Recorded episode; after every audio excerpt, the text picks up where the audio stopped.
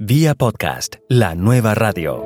Junta todo lo que la gente piensa, junta todo lo que tú piensas y de ahí empieza a buscar esa imagen que puede ser la que haga la diferencia dentro de todo ese universo de clichés que existen y te puedo asegurar que eso te va a servir para identificarte mucho mejor.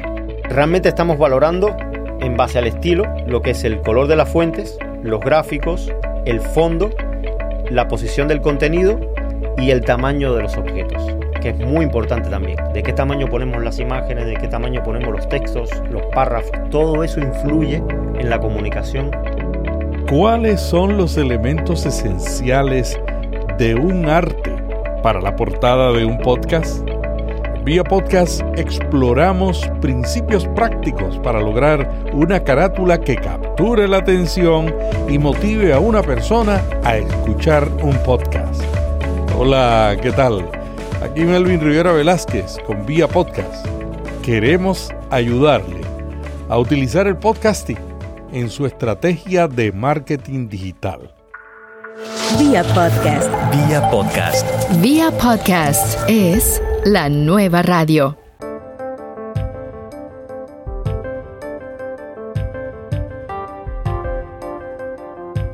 En algunos países le llaman carátula, portada o portadilla, en otros imagen o arte de portada, y en inglés le dicen artwork. No importa cómo la llame, es la imagen que va a identificar visualmente su podcast. Es uno de los elementos más importantes de un podcast y está amarrada a su branding. Sin embargo, a menudo la carátula, portada o portadilla de un podcast no recibe la suficiente atención de los podcasters. Cuando, cuando alguien empieza a hacer un, arte para podcast, de pronto ve la pantalla enorme en el programa que ustedes quieran, este, ya sea de, de eh, gratuito, ya sea pagado. Ustedes ven un lienzo completo en donde puedes empezar a trabajar. Habla el diseñador gráfico y tecnólogo mexicano Ernesto de Jesús Bañuelos Bermúdez. Belbor es el productor del podcast Tecnover, parte de la Liga FM. Y entonces le empiezas a retacar información, ¿no? Le quieres poner el nombre de tu podcast, la imagen que se te ocurrió que era la correcta, eh, eh, el slogan que le quieres poner al podcast, eh, quién es el locutor, eh, en dónde lo estás distribuyendo, tu correo, tus redes sociales. Y amigo, este, estás hablando de un lienzo que se ve enorme, pero posteriormente se va a reducir. Y tanta información es imposible que, que la gente primero esté interesada en ver y segunda pueda ver, porque pues al final de cuentas acuérdate que lo vas a ver en, en, en, en cuadritos pequeñitos, pequeñitos. La sobreabundancia de texto en el arte de un podcast es uno de los principales errores, porque la carátula necesita verse y leerse bien en tamaño muy grande, pero también en uno muy pequeño. Sin embargo, el exceso de texto no es el único gran problema. Las letras muy chiquitas, muy pequeñas. Me refiero a esto a cuando un logotipo lo vemos en una pantalla de una computadora en un tamaño grande y luego lo tenemos que aplicar en un, en un, en un icon o, o en una ventanita pequeñita que no- en un perfil de Facebook o, o de cualquier perfil de redes sociales y decimos, wow, qué bien se ve aquí, pero aquí no lo, no lo distingo bien, no lo veo. Habla el diseñador gráfico natural de Cuba y residente en Miami, Yacet López. no se ven las letras de que dice tal cosa. Porque hay que hacer eso, pensar en grande y luego aplicar eso para que funcione en pequeño. Pero hay personas que em, le hacemos un trabajo y te dice, oh, no me gusta porque yo quiero estas letras más finitas. Pero yo estoy pensando que yo sé que tú lo vas a utilizar en redes sociales, en, en determinados puntos de la red y que esa es, con esa letra finita no te va a ser funcional no va a tener comunicación, nadie lo va a ver claramente y, el, y nadie va a saber de qué se trata. Una buena recomendación es reducir el arte o logo de su podcast a 55 por 55 píxeles para tener una idea de cómo lucirá los tamaños más pequeños. Asegúrese de que su imagen se ve genial en cualquier parte donde se muestre.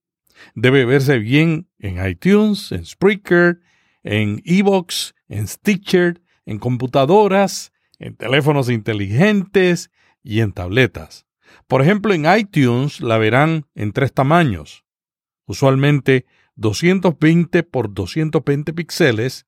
En la ubicación preferente en la página de podcast de iTunes, normalmente se muestra en 125 por 125 píxeles. Cuando se descarga un podcast a su computadora u ordenador personal, iTunes usará una versión miniatura, normalmente 55 por 55 píxeles. En resumen, en diseño de imagen, menos es más. Mi recomendación, no use más de cinco palabras en la carátula de su podcast con una letra que se pueda leer aún cuando el arte se muestra en el tamaño más pequeño. Veo también otra situación, la gente muchas veces sube eh, las portadas que hace, en lo que imagina que sería lo correcto, que muchas veces pueden ser eh, eh, imágenes pequeñitas de 150 por 150 píxeles, 300 por 300 píxeles, y resulta que obviamente los medios, tanto iTunes como cualquier otro este, distribuidor de podcast, te va a pedir cosas mucho más grandes porque hoy en día la cantidad de dispositivos con los que contamos te, exige que entregues diferentes calidades para las diferentes, digo, calidades mucho más grandes para las diferentes calidades que tiene eh, eh, los diferentes dispositivos que hay en el mercado, ¿no? La carátula de su podcast debe funcionar bien en iTunes. iTunes es el directorio más grande y más popular del mundo que alimenta a otras aplicaciones es absolutamente necesario que la carátula de su podcast siga sus especificaciones. Esto es lo que exigen. Número uno, la carátula debe estar en formato de archivo JPEG o PNG y en el espacio de color RGB. Número dos, un tamaño mínimo de 1400 por 1400 píxeles y un máximo de tamaño de 3000 a 3000 píxeles. Nótese que estos requerimientos son distintos del estándar de etiquetas de imagen RSS. Tampoco podemos olvidar que una carátula de podcast atractiva es uno de los requerimientos para entrar en la sección de nuevo y notable de iTunes.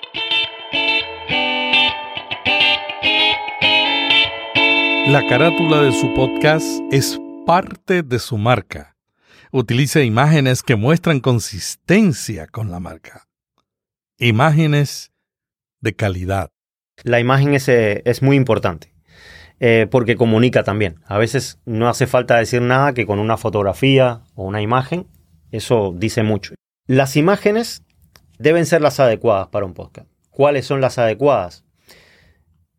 Dependiendo del contenido, claro está, y no deben ser tan obvias. Es decir, hay veces que pueden tener un contenido del podcast y la imagen no está referida, sino que comunica. Es decir, que lo importante es que la imagen comunique y sume al contenido.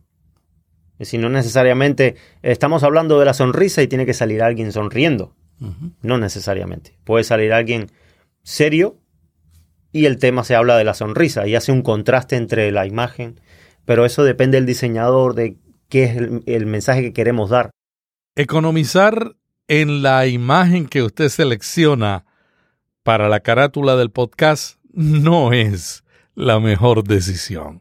Querer poner imágenes demasiado elaboradas o imágenes de clip art, eh, eh, de clip art eh, tosco, por decirlo así, en donde quieres poner imágenes y fotografías o cosas por el estilo, que también cuando se reducen pierden mucha calidad, es difícil de distinguir lo que quieres ver y demás. Belbor, ¿qué piensas del uso de un micrófono en el arte de un podcast? Bueno, pues que son eh, la, salida fácil, ¿no? ah, precisamente ahorita te estaba diciendo, ok, busca un icono, busca una imagen que esté relacionada con tu, con tu producto. Eh, es cierto que se tiene que buscar, pero cuando estás hablando de podcasting, no es forzosamente nada más el micrófono el que te relaciona con el podcasting. Entonces, ahí pues más bien es un tema de, de, pues de cliché, ¿no? De, de, que la gente ya tiene muy casado un concepto con una imagen y tal vez lo que tú tienes que hacer como, como creador de este podcast y de este arte es eh, eh, meterte un poquito a, la cama de hibernación, y ponerte a, darle vueltas y decir, a ver, eh, hay un ejercicio de lluvia de ideas que es muy usado entre, entre creativos, que es empieza a numerar todas aquellas palabras que te recuerdan o que te remiten a lo que estás queriendo tú decir. Entonces, podcasting, a ver, dentro del podcasting estás hablando de algo muy específico de podcast, aunque sea el, programa sea de podcast, estás hablando de algo muy específico dentro de ese mundo, dentro de ese universo enorme que es el podcasting. Si es un metapodcast, por ejemplo, ¿qué palabras te remiten al, al metapodcast? ¿O, o qué, qué conceptos son los que los que te remiten al metapodcast. Y tal vez hoy lo escribes en un papelito, si es que no te quieres poner a, buscar programas ni nada por el estilo, lo escribes en un papelito, tres conceptos, mañana le buscas otros tres, pasado otros tres, ya tienes una lluvia de, y pregúntale a la gente, oye, cuando, cuando te digo metapodcast, ¿qué es lo que te viene a la cabeza? No, pues me parece que es como de un superhéroe. Ah, ok, anótalo, ¿no? Y ya junta todo lo que la gente piensa, junta todo lo que tú piensas y de ahí empieza a buscar esa imagen que puede ser la que haga la diferencia dentro de todo ese universo de clichés que existen y te puedo asegurar que eso te va a servir para identificarte mucho mejor. Muchas veces una imagen de 2000 por 2000 píxeles puede verse mal si está usando una imagen de baja calidad. Sea muy selectivo con las fotos y gráficos que usa si la imagen original está desteñida, pixelada o simplemente es una mala foto, afectará el producto final y afectará su imagen.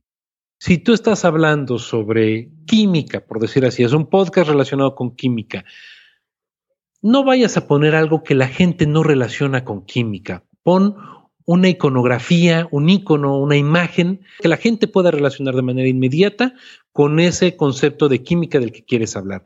Si es un tema muy específico de química, trata de, buscar ese elemento específico que lo hace distinguible para cualquier persona.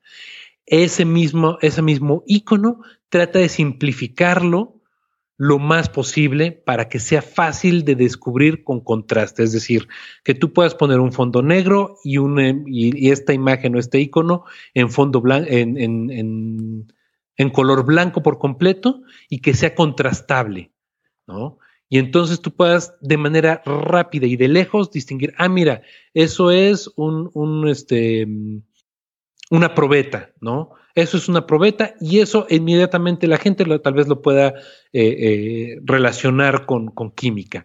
Y ya pones tu nombre, eh, perdón, el nombre de tu podcast y lo demás, ahora sí que de manera muy bíblica, se dará por añadidura. Cuando la gente empiece a ver y le llame la atención tu, tu, tu imagen, y le interese el producto, inmediatamente va a entrar a tu página, inmediatamente va a saber quién es el que lo hace, Piensa en cómo escuchas tú los podcasts. Muchas veces cuando alguien escucha por primera vez un podcast, ni siquiera recuerda quién es el que lo hace. No se acuerda de quién es el conductor. Se acuerda del contenido. Y ya que le gustó el contenido, ah, a ver, ¿quién lo hizo entonces? Ah, lo hizo Melvin. Ah, lo hizo fulanito, menganito. Perfecto. Entonces, de ahí vas tú jalando. Pero tu imagen es lo primero, es lo que va a llamar la primera atención cuando la gente está buscando un directorio. Yo no sé usted, pero como que este tema se está complicando. Vamos a preguntarle a uno de los diseñadores, Yacet López, ¿qué tres principios tú recomendarías a una persona para crear el arte de un podcast? Tres puntos básicos. Lo más simple posible, que se pueda mm, manejar a cualquier tamaño y que podamos, eh, que, que sea legible, simple y máximo tres colores. Máximo. ¿Por qué tres colores? Porque más de eso ya es como que mm, es mucha información y Mm, el mensaje no llega. mm, Entonces, años atrás, po- pongamos 15 años atrás, mientras más colores tenía un logotipo, más llamativo, mientras más colores intensos, mucho mejor, más calidad, daba un, un caché o un nivel a la empresa porque tenía un cierto logotipo con, con muchos detalles. Pero a medida que ha pasado el tiempo y, y hemos entendido la comunicación de otra manera y, y más efectiva, se ha podido minimizar eso y lo que le llamamos ahora es minimalista. Mientras menos es más. Dado los estudios del cerebro, de cómo es la comunicación, cómo la comunicación entra al cerebro para que la persona lo pueda retener más o lo pueda entender más, mientras más simple y, y más claro es mucho mejor. Los logos pasan por, por etapas y por modas. Es decir, los logos de hace 30 años no son iguales a los de ahora. Mm, No. Incluso hay diseñadores que, que hacen cosas eh, basados en lo que se hacía hace 15 o 20 años atrás, pero con unos detalles muchísimos más precisos, con, eh, con unas tonalidades mucho más, eh, más suaves o, o con detalles mucho más precisos que, bueno, dependiendo del gusto de la empresa o lo que quiera, hay personas que siguen eligiendo ese tipo de logotipos, con mucho detalle. Hay una variedad inmensa de estilos tipográficos. ¿Qué importancia tiene la selección de una buena tipografía?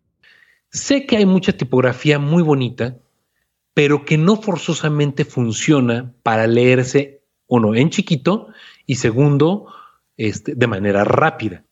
Cuando tú estás hablando de la tipografía, hay principalmente dos familias importantes, las familias de tipografía con patín y sin patín. El patín es esta como colita que tienen todas las, las letras que, que, que, son de patín, como, como el, la, la, letra Times, eh, que es, digamos, de las más comunes, que cuando abrimos el Word es lo primero que, que, con lo que puedes empezar a escribir, que es esta letra que es muy delgadita y al final tiene como que una patita en la parte de abajo, y a eso se le llama patín, porque precisamente parece un patincito, ¿no? Y tiene en la P, por ejemplo, en la parte de arriba, también tiene como que una colita en la parte de arriba, y eso es también un patín, ¿no? Y están las, tipografías o la, la, las fuentes que no tienen patín. Esas son fuentes sólidas, este, totalmente rectas, como la Arial, por ejemplo, que tiene como formas mucho más cuadradas, por decirlo así, y que te permiten una mucho mejor legibilidad cuando son palabras cortas y cuando estás viendo de lejos esas letras. Imaginen, por ejemplo, utilizar la Times cuando ustedes van en el coche y ven un anuncio espectacular. Entonces ustedes van en el coche, van rápido. Si estuvieran poniendo, y fíjense muy bien en cuando van caminando y van viendo eh, estos espectaculares, ¿cuántos espectaculares realmente utilizan letras con patín?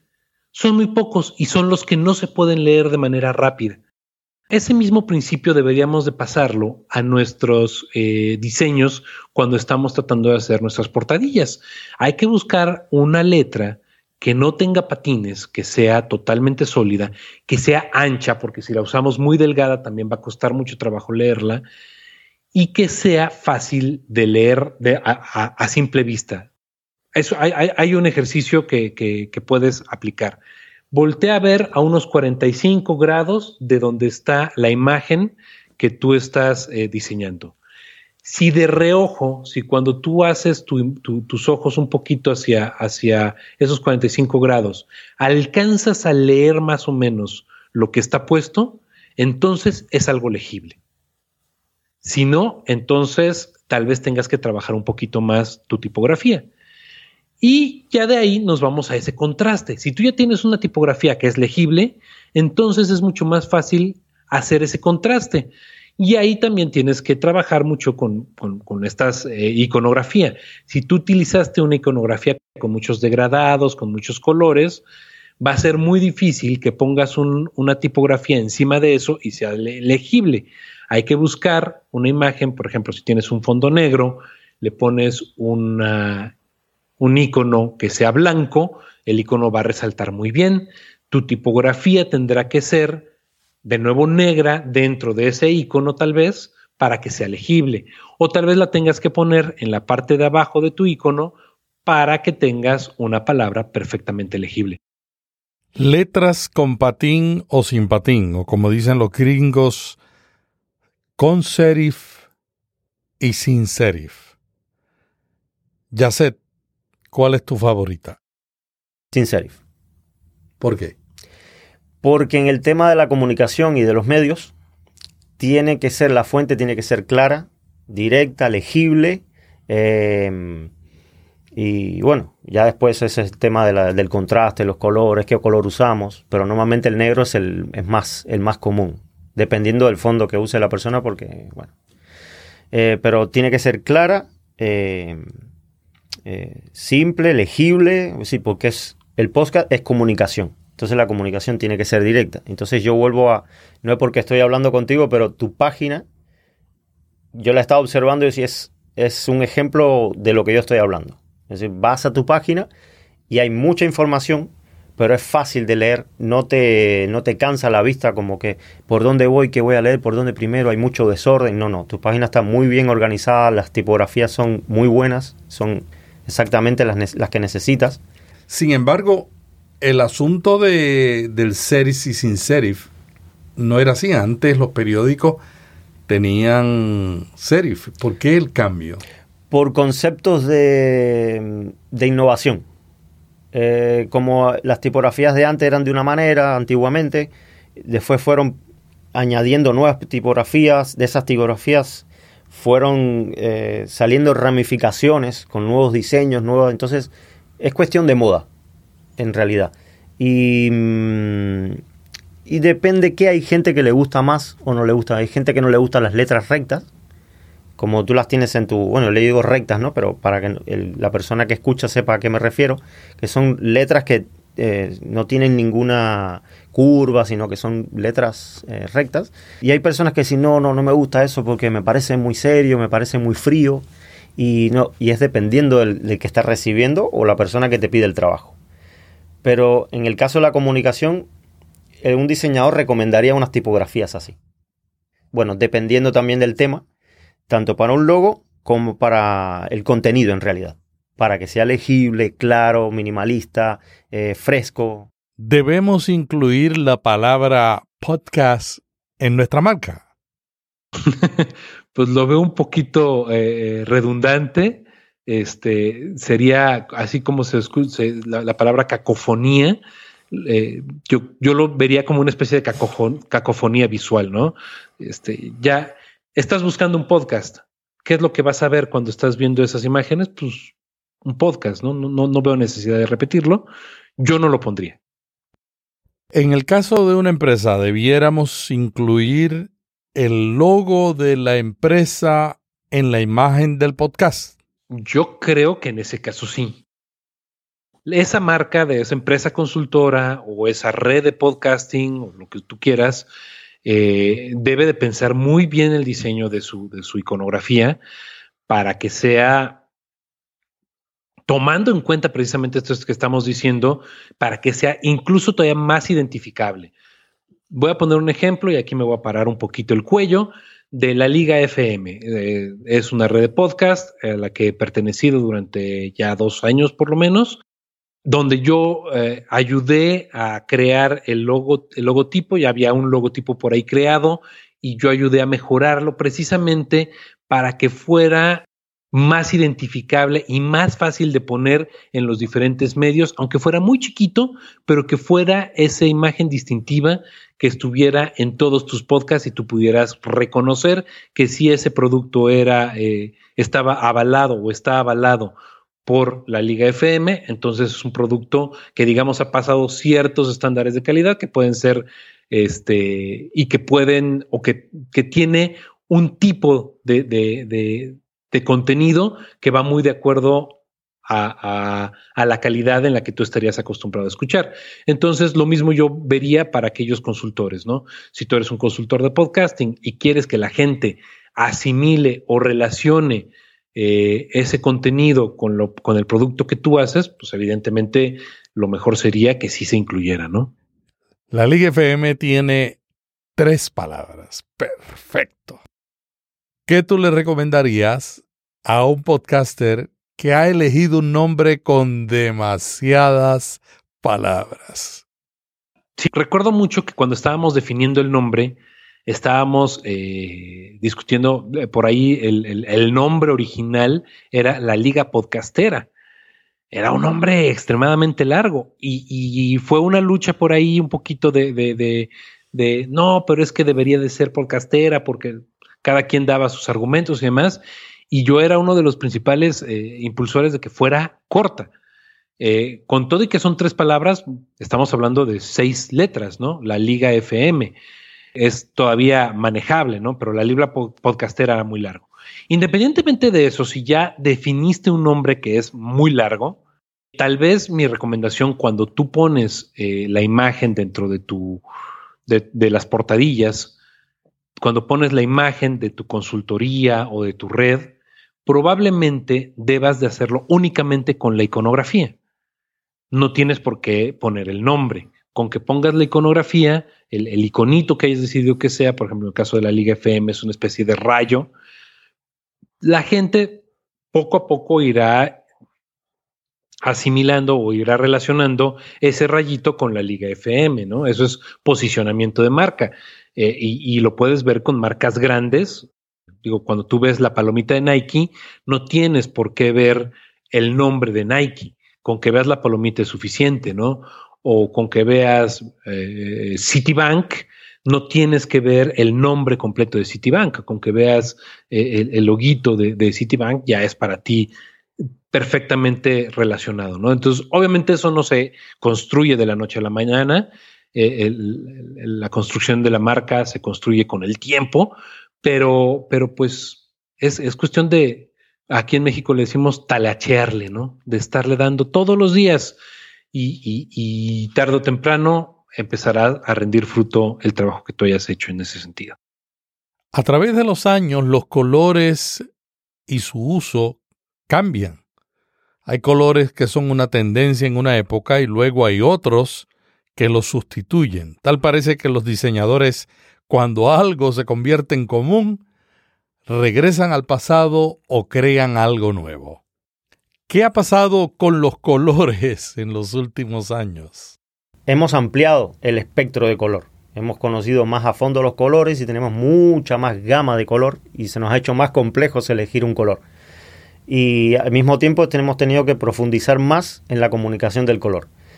Pero el color sigue, sigue siendo, eh, por ejemplo, el negro comunica de una manera, el blanco de otra, el rojo, el verde. Entonces cada color tiene su, su línea. ¿Cómo uno define el color que le conviene al logo del podcast? Yo diría que no hay un, color que defina el podcast. Más bien, el podcast define el color que quiere. Em, si lo quieres más serio, lo quieres más alegre, dependiendo del contenido. Siempre es dependiendo del contenido. Por eso eh, es necesario un diseñador o alguien que tenga un conocimiento previo de, técnicas de color o de, bueno, de diseño en general para que pueda orientar a la persona que va a hacer un podcast o que va a eh, implantar todo un, un, sistema de lo que es el podcast y de la comunicación y saber ese contenido para poder nosotros aplicar la técnica que es lo que más le conviene a ese podcast. Pero no hay un color que defina para, para los medios, no hay. Puede ser rojo, puede ser azul, puede ser negro. Es dependiendo de la línea que quieran. ¿Cuál es la tendencia ahora en cuanto a los colores? Como dije anteriormente, minimalista. Un solo color a tres colores, pero normalmente hasta grandes empresas solo utilizan un solo color. Porque es más directo, eh, se busca el contraste. Eso va también dependiendo sobre qué plataforma de color va el... Si es blanco, por ejemplo, tu página es un ejemplo excelente que es muy blanca, con tonos grises, pero no pasa de ahí. Entonces tú tienes un logo en negro. un contraste muy alto y eso impacta a la hora de entrar en tu página web. Yo la he estado observando y es, es un ejemplo de lo que yo estoy hablando. Es decir, vas a tu página y hay mucha información, pero es fácil de leer. No te, no te cansa la vista como que por dónde voy, qué voy a leer, por dónde primero, hay mucho desorden. No, no, tu página está muy bien organizada, las tipografías son muy buenas, son exactamente las, las que necesitas. A mí me gustó mucho. Es decir, tu página guarda un, una estética excelente. Digamos que el podcaster seleccionó un diseñador, utilizó todos los principios que ustedes han recomendado y recibe las primeras muestras de alternativas de arte para su podcast. ¿Cuál será el próximo paso? Pues ya que tienes el diseño, pruébalo, literalmente mándalo a versión beta y que lo vea un grupo pequeño de amigos. Y estamos hablando incluso de tu familia. O sea, eh, es, muy, buen, muy buena prueba eso, porque tu familia tal vez no sabe de lo, que, de lo que estás hablando, de lo que estás haciendo, ¿no? Este, tu mamá, tu papá, tus hermanos, pues te ven a ti muy clavado en ponerte tus audífonos, en, en encerrarte en tu closet para poder este, grabar sin ruido, etcétera, etcétera pero pues como que no les llama mucho la atención lo que estás haciendo. Entonces, curiosamente, esas personas son las que mejor te pueden servir de beta testers para tu imagen. Cuando termines tu imagen, llévasela a ellos y dile, oye, ¿te gusta esto? Es el primer filtro. ¿Te gusta o no te gusta? No, no me gusta. Uy, bueno, tachecito. ¿Te gusta o no te gusta? Sí, sí me gusta, palomita. Si hay de cinco, hay tres que les gusta, bueno, probablemente los otros dos no tienen buen gusto, ¿no? Pero si a los otros tres sí les gustó, bueno, vamos a ver, ¿qué es lo que tú entiendes con esto? Y que ellos te den retroalimentación. Oye, ¿te gustan los colores? No, no me gusta por eso, por el otro. Y ya puedes tú empezar a ver ahí con cinco, siete, ocho personas que te den su feedback, que te den su opinión. Y obviamente tú ya, al final de cuentas, es tu trabajo. Tú ya decidirás si aplicas los cambios o no, pero te puede ayudar muchísimo. Y ya que tengas tú esas pruebas, súbelo y lánzate al ruedo como sea. Mi sugerencia también es no cambies a la semana de imagen, no cambies al mes de imagen. Deja que la gente se acostumbre a esa imagen, que la, que la gente quiera esa imagen. Vuelvo al punto. Si tienes una imagen medianamente interesante, no tiene que ser imagen para concurso de diseño, pero si es una imagen medianamente interesante y la juntas la unas, la unes, perdón, a un contenido medianamente interesante, ya estás a medio camino de hacer un producto perfectamente vendible, un producto poderoso. Entonces, no lo cambies, porque eh, creo que es un, error que tenemos muchas veces, o una tentación que tenemos muchas veces, de, ah, ya no me gustó, voy a cambiarlo, y a la semana lo cambias. Y alguien te dijo, ay, no me gusta tu imagen por lo que sea, te lo puso por Twitter, uh, ya te sientes ofendido y entonces lo cambias. Y al mes, y, así te vas acumulando y cuando vienes a ver, tu imagen ha pasado por 20 mil cambios y entonces la gente nunca logra acostumbrarse a esa imagen, nunca logra identificarte con esa imagen. Mi, imagen de Technovert ha cambiado tal vez en cuanto a algunos tonos de color, en cuanto a algunos detallitos que le he ido agregando, cosas por el estilo, pero lleva por lo menos desde que empezó Tecnovert hace cinco años, en, esencia igual. Cuando llegué a la Liga FM, pues le, hice la adaptación para que tuviera pues, ese branding, esa, esa, esa relación con la marca, pero la imagen seguía igual. Y, y, quiero pensar que por lo menos la gente que me ha seguido durante todo este tiempo, si ve esa imagen, la va a reconocer en donde sea. Y ese es el objetivo que necesitas tú tener para cuando haces la imagen de tu, de tu podcast. Ya sé, muchos podcasters mandan a hacer un logo para su podcast y luego un día van a un evento y dicen, ah, qué buena idea, voy a mandarlo a imprimir en una camiseta. Y ahí descubren que su logo no es bueno para imprimirse en todos los materiales. ¿Qué tú recomendarías para evitar esta situación? Eh, hay personas o, clientes eh, que nos piden, necesito tres colores. Ok. Yo sé que esa persona va a necesitar camisetas, porque yo sé que ya esa empresa va a necesitar un, una publicidad. Si ponemos tres colores, ya sabemos que la técnica de impresión hay varias. Hay cosas que han mejorado, hay impresión digital, está serigrafía. Entonces, la serigrafía, por ejemplo, los colores es por capas. Es decir, tú pones un color, imprimes otro y imprimes otro. El digital es todo a la vez. Entonces tenemos que estar pensando en eso también cuando diseñamos.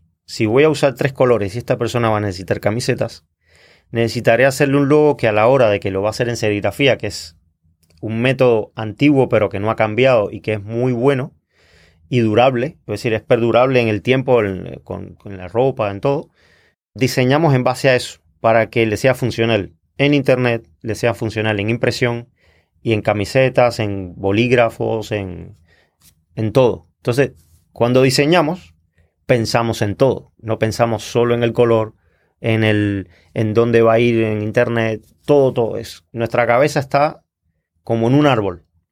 Entonces, cuando ellos ven el diseño, dice, oh", ellos no saben que nosotros estamos pensando en todo, que estamos preparados para que ese logo sea funcional en todas las plataformas. Papel, internet, ropa, todo. Ahora, si nos piden algo más complejo, será más complejo de aplicarlo en las técnicas de impresión. Belbor, algunas recomendaciones finales para las personas que están planificando crear o revisar su imagen para el podcast. Y pues invito a todos a que sí, le den una pensadita a, sus diseños antes de, de lanzarlos.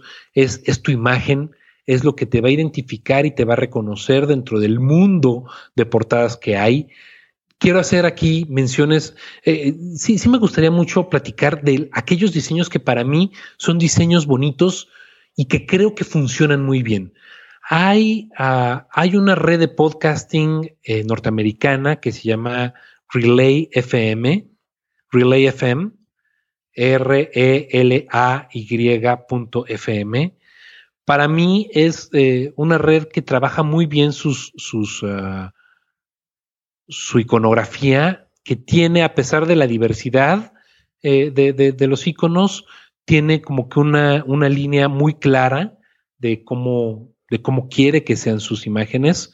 Les, les invito a que lo vean, relay, R-E-L-A-Y.fm, eh, para que vean artes que, que me gustan. Eh, debo decir también a nivel eh, hispano, Emilcar FM, la red de podcast de Emilcar, creo que también ha hecho un muy buen trabajo en cuanto a unificar su, criterio. Tal vez no sea, en muchos casos no sea el diseño que más me gusta de la iconografía, pero creo que si tú que si tú te metes a su red vas a encontrar algo uniforme, algo que tiene que ver y que lo puedes identificar perfectamente. Creo que está haciendo un, trabajo, un esfuerzo muy interesante.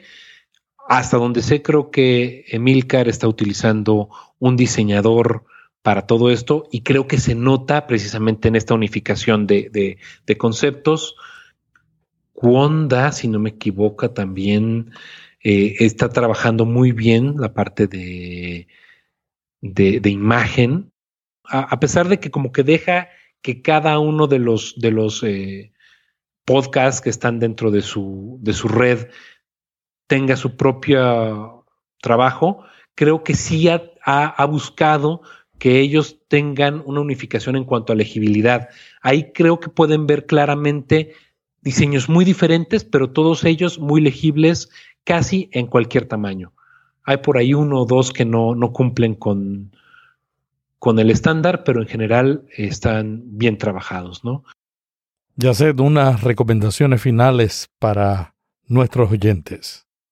Por último, yo diría también que es el estilo, que el estilo es la suma de lo que hablamos al principio, los colores, la tipografía y las imágenes. Estas tres son el estilo que vamos a guardar en general sobre el diseño. Realmente estamos valorando en base al estilo lo que es el color de las fuentes, los gráficos, el fondo, la posición del contenido y el tamaño de los objetos, que es muy importante también. De qué tamaño ponemos las imágenes, de qué tamaño ponemos los textos, los párrafos, todo eso influye en la comunicación a la hora de hacer un tanto una página web como o una publicidad en general sobre un podcast. Hay mucha gente que contrata un diseñador le dice, créame tres logos de prueba. Y al final no le gusta ninguno. Y dice, ah, ese diseñador no, no, no hizo un logo que me gustó. Mm, No hay culpa de ninguno. En realidad, el diseñador automáticamente tendría que hacer preguntas obligatorias. No puedo saltarme eso porque si no, no puedo hacer un trabajo efectivo al final. Entonces, yo te puedo hacer 5, 6, 7, me puse 8 horas trabajando, 10, 12, dos días. Y cuando llego no te gusta ninguno de los 7. ¿Qué pasó? Simplemente que no te hice las preguntas o las preguntas adecuadas para yo saber por dónde quieres ir.